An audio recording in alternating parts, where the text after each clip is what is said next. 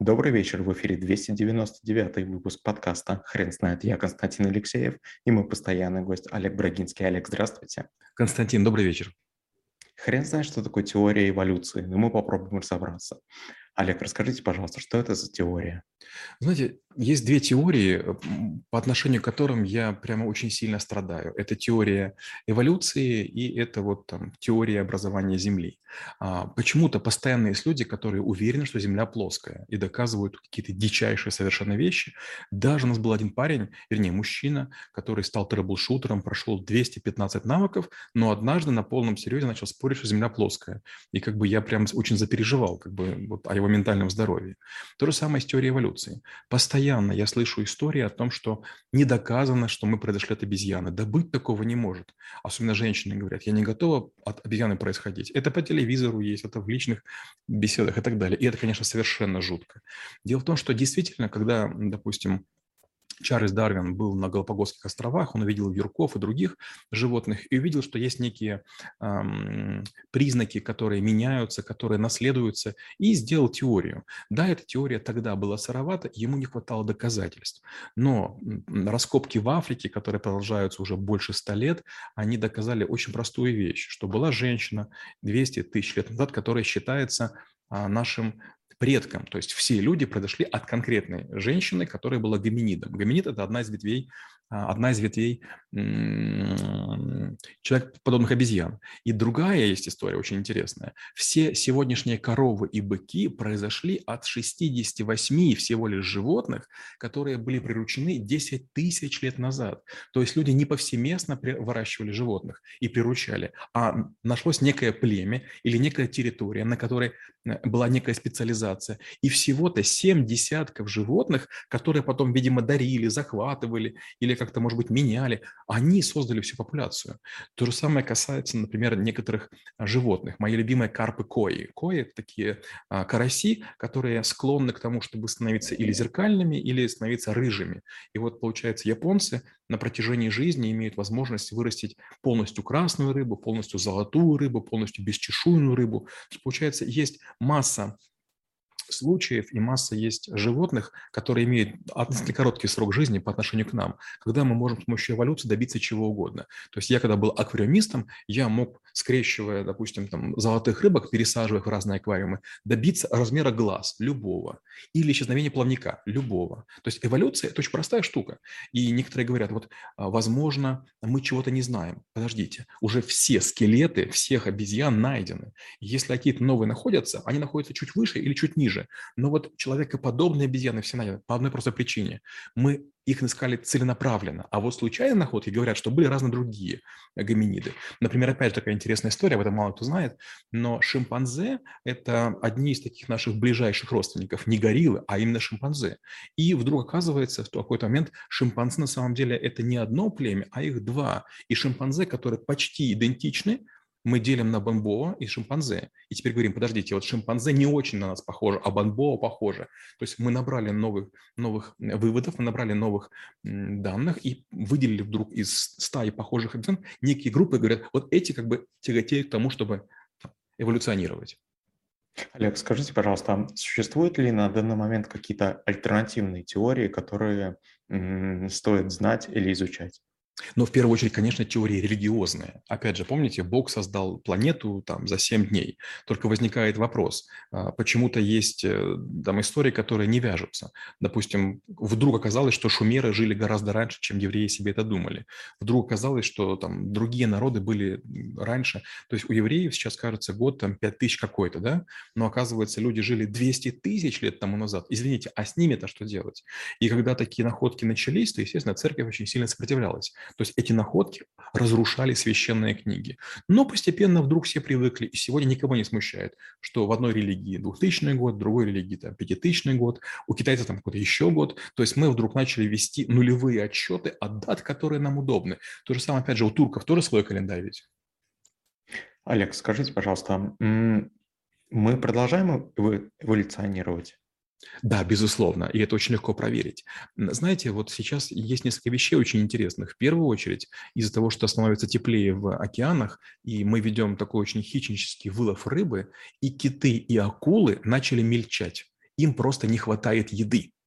И наоборот, люди становятся все выше, выше, выше. Вот если, допустим, вы были там в Вене, там, в музее каком-нибудь, или там еще где-нибудь, видели какие-нибудь, может быть, наряды или доспехи, вы вдруг увидите, что большинство людей тех периодов были ростом 150-160 сантиметров. Но мы настолько хорошо питаемся, мы потребляем столько гормонов роста вместе с курятиной, вместе с говядиной, что мы становимся все больше, больше, тяжелее, тяжелее. И некоторые костюмчики очень мощных а, богатырей, в том числе Ильи Муромца, они смотрятся просто как детские близкие.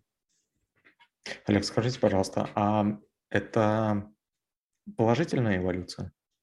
Трудно сказать, не уверен. Дело в том, что все зависит от того, чем мы занимаемся. Вот есть такой прогноз ученых. Например, они полагают, что примерно через 30 лет мы перестанем заниматься сексом мы теряем смысл. И а, пока мы, допустим, говорим на нашей территории, это непонятно. У нас на улицах целуются, обнимаются, там другие какие-то делают действия. Но я бываю в Японии. И вот кто был в Японии, может мне себя подтвердить.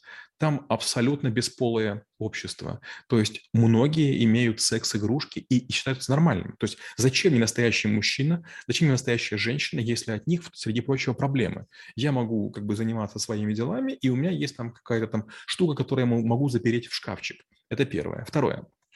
Ученые делают прогноз, и они говорят вот что, что учитывая, что мы тремя пальцами навигируем всякие разные гаджеты, устройства, у нас, наверное, большие пальцы вырастут, потому что мы все время там пытаемся набирать, управляющие пальцы вырастут, а вот два последних пальца нам вообще не нужны. Они нужны тем, кто держит топор, кто держит пилу. Дальше. Голова. Нам нужна голова больше, потому что мы начинаем как бы много информации переваривать. Нам нужны мощные глаза и мощные, значит, э, вот такие лобные доли. Дальше. Нам нужна попа очень такая массивная, потому что как бы раньше мы ходили бегали, а теперь у нас пальчики такие маленькие, слабенькие, ножки такие хиленькие, а вот попа нам нужна. То есть попа становится точкой опоры. Ну и спина. Раньше мы ходили, потому что хотели кому-то понравиться, и мы держали осанку. А сегодня что? Мы вот так нагибаемся и как бы сидим. Даже по поводу Фейсбука есть такая шутка, что буква F – это на самом деле человек, который нагнулся и держит какое-то устройство, чтобы не смотреть. Олег, скажите, пожалуйста, правильно ли я могу сделать вывод по поводу жизни, если я буду применять теорию эволюции таким способом, что а, нельзя перескочить через одно звено и нужно развиваться именно постепенно? Насколько правда это? И да, и нет. Дело в том, что, понимаете, эволюция возможна в том случае, если вы способны наблюдать смену поколений, а мы не можем наблюдать свою смену поколений. То есть наша смерть заканчивается, как бы, и, и, мы уже не можем измениться. И на протяжении, скажем, нашей жизни, ну, максимум 4-5 поколений может произойти, они не успевают набрать скорость, они успевают набрать параметры. Опять же, очень простой пример. Гляньте, вот что, допустим, было, когда рекрутов забирали из сел еще в царской армии. То есть в момент, когда забирали в армию, армию, это были уже крепкие, здоровые ребята, которые готовы были воевать. Сегодня я хожу в спортзал в Москве, я сегодня хожу в офисы, и я вижу, что в 30-40 лет мы имеем кучу дохляков, которые никогда не держали в руках вилы, никогда не держали, держали косу. Я-то как бы из села, я там и топором махал, и чем угодно. Я смотрю на этих людей и думаю, боже мой, вот если бы вы жили в селе, вот что бы вы делали? То есть, получается, такой человек, он ни для кого не интересен, он ничего не умеет. То есть у него телосложение не предрасположено к, к работе. Получается, что вот жители городов, а если смотреть так издалека, они эволюционируют, но в себе эволюцию заметить невозможно. То есть не будет нового пальца, не будет какое-то изменение кожи, не будет там добавляться третий глаз.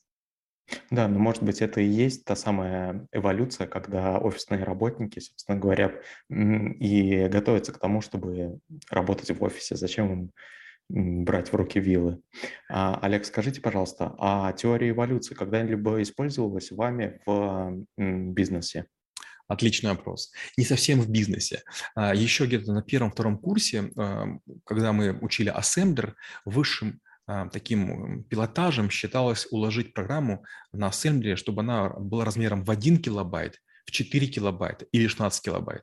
И в какой-то момент было несколько таких соревнований. Первое называлось Марс. То есть нужно было сымитировать поверхность, и как будто бы какой-то космический аппарат летит над поверхностью, которая как бы имеет разные такие впадины неожиданные и такие всякие истории. Мы учили фракталы и пытались на этом, на этом работать. Потом в какой-то момент я в соревнованиях участвовал, где была описана некая клетка, что клетка, значит, может раз, на, на, на две части э, разделиться при таких-то условиях. А, при, там, допустим, если сталкиваются три клетки, она погибает. И, казалось бы, все очень просто. Но когда я начал, сделал э, поле 100 на 100, запустил клетку, эта колония, ну, электронная, жила бесконечно долго. Я смотрел, это было лучше компьютерной игры. То есть я вдруг увидел, как в имитационном моделировании это все работает. Если много места и много еды, клетки размножаются. Но только они размножаются, появляется конкуренция, они друг другу мешают, они начинают уничтожаться. И вот эволюция колонии была потрясающая. То есть колония вдруг начинала какими-то волнами ходить по этому пространству. Это было просто невероятно. Конечно, потом в дальнейшем никогда в бизнесе это не использовал, но это мне дало понимание того, что есть сложные системы, которые можно написать очень простыми уравнениями. Олег, спасибо. Теперь на вопрос, что такое теория эволюции, будет трудно ответить. Хрен знает.